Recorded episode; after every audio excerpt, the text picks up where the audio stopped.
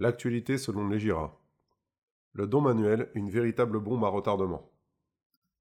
Le don manuel est le moyen le plus simple de transmettre du vivant une partie de son patrimoine. Il ne faut pas le confondre avec le présent d'usage. Le don manuel nécessite un certain formalisme et des conditions à respecter pour pouvoir profiter des exonérations en termes de droits de mutation.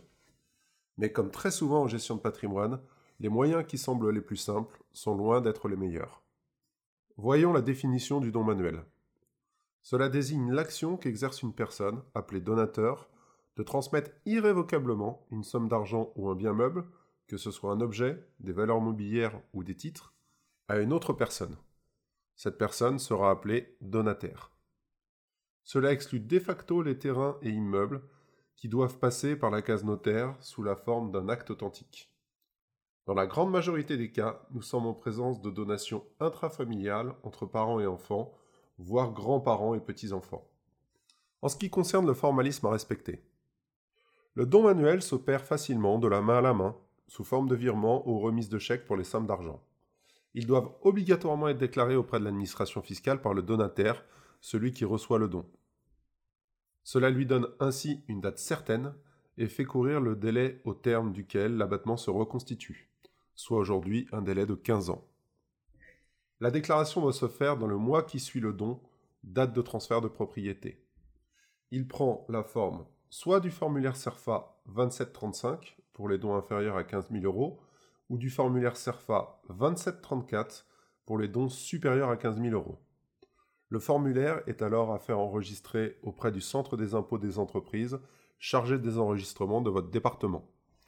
La démarche doit être réalisée par le donataire. Je vous répète, c'est celui qui reçoit le don.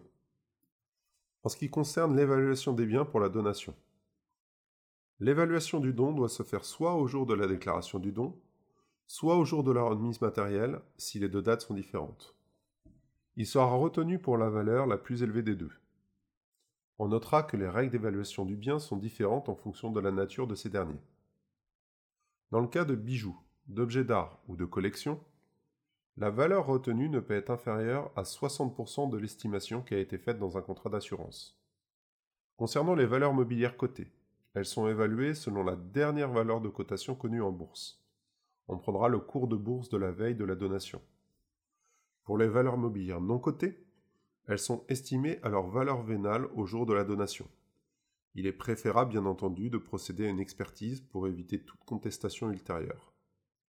En présence de démembrement de propriété, les valeurs des droits de chacun seront calculées selon le barème prévu à l'article 669 du Code général des impôts.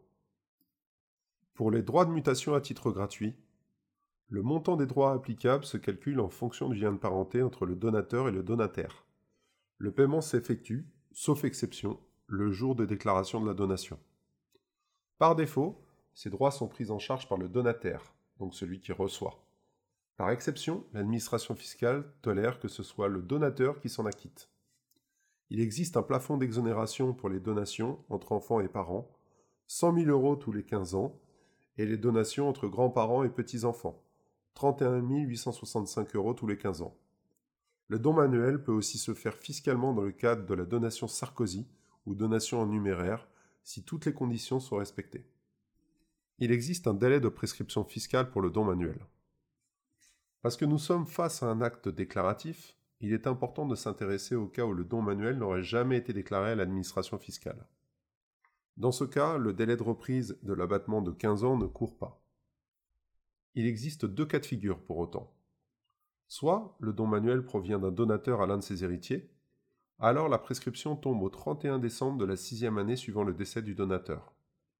Ce délai est porté à 10 ans au cas où le don manuel aurait été versé sur un compte à l'étranger non déclaré. Si nous sommes dans le cas d'un don manuel réalisé entre tiers, dans ce cas le don manuel n'est jamais prescrit. L'administration fiscale est toujours en droit d'interroger le bénéficiaire sur l'origine des fonds à n'importe quel moment. Il faut faire extrêmement attention aux règles de rapport à la succession. Autant concernant le paiement des droits de mutation, la valeur retenue pour la donation est la valeur au jour du don. En termes civils, pour la succession, ce n'est absolument pas le cas.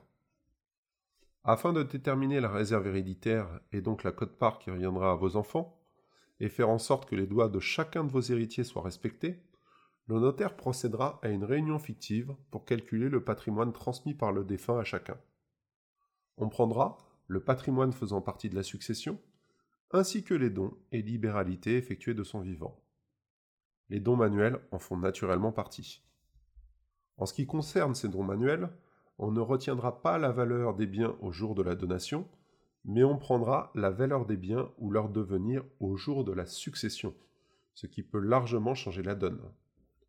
Autrement dit, cela veut dire que si un don manuel a servi à financer l'acquisition d'une maison ou encore une entreprise, on retiendra à la succession la valeur de la maison ou de l'entreprise au jour du décès. On imagine très rapidement les problèmes que cela pourrait évoquer en cas de succession ayant plusieurs héritiers. La donation-partage, dans ce cas, pourrait vous être d'une grande utilité car elle permet de figer les valeurs au jour de la donation.